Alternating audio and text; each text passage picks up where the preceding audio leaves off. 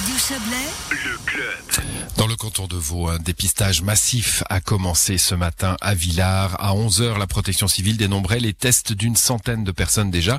Selon les prévisions, ce nombre devrait parvenir à 800 par jour jusqu'à dimanche où le dépistage à Villars prendra fin. Écoutez Denis Froidevaux, il est le chef de l'état-major cantonal de conduite. Il explique la raison de cette opération dans les stations et il est au micro de Valérie Blob. Le Conseil d'État considère que dans les semaines qui viennent, nous allons avoir un brassage de population très important. C'est effectivement la veille des relâches, des vacances scolaires, donc avec une clientèle qui va bouger au quotidien, hebdomadairement, avec une clientèle peut-être internationale qui va venir, même si on sait que les voyages sont un peu limités. Et puis parce que on veut absolument essayer d'identifier en amont les, les éventuels clusters d'infection pour prendre les mesures euh, d'isolement et de mise en quarantaine pour éviter que la situation ne, ne dégénère. Ça ne veut pas dire qu'il y a plus de problèmes dans les Alpes vaudoises qu'ailleurs, ça veut dire simplement que dans les semaines qui viennent, il y aura évidemment des mouvements de population beaucoup plus importants qu'ailleurs dans le canton.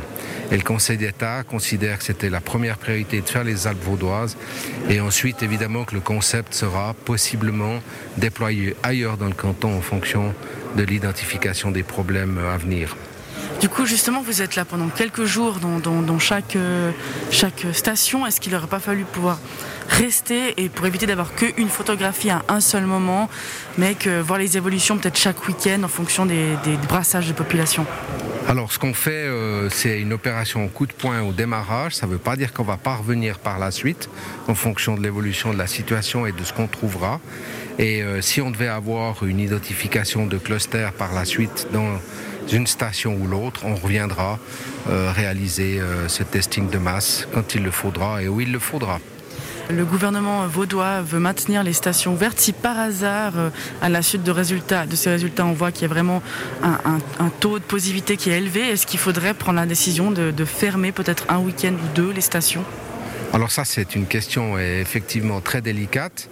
En fonction du nombre de, de, cas positifs et de clusters identifiés, on doit prendre des mesures qui sont graduelles.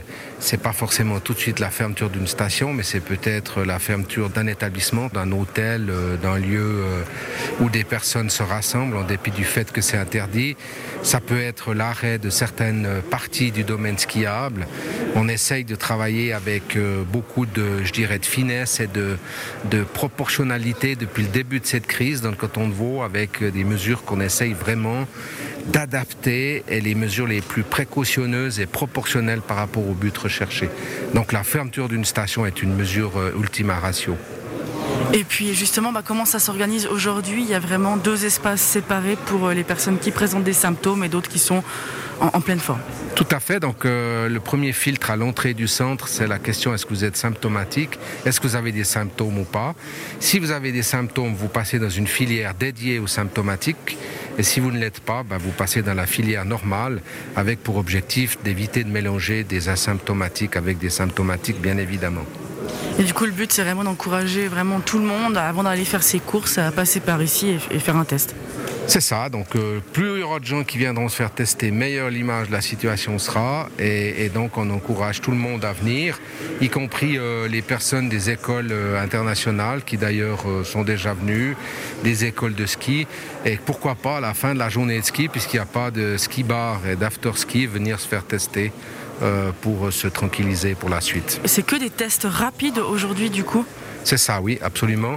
Et en fonction de la situation découverte euh, après au niveau du, du contact tracing et de, du vécu de la personne, il est possible qu'on passe alors à un test PCR et qu'on fasse des recherches plus approfondies euh, par rapport à la nature du virus.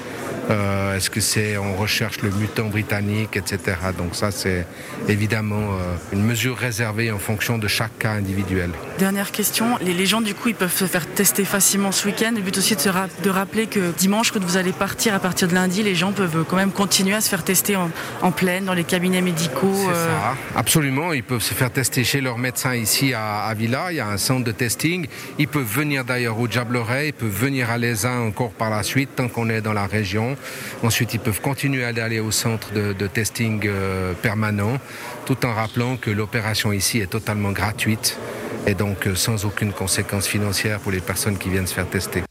Ce processus de dépistage ira ensuite trois jours au Diableret et trois jours à l'Aisin afin de prévenir les clusters des Alpes vaudoises à l'heure des vacances.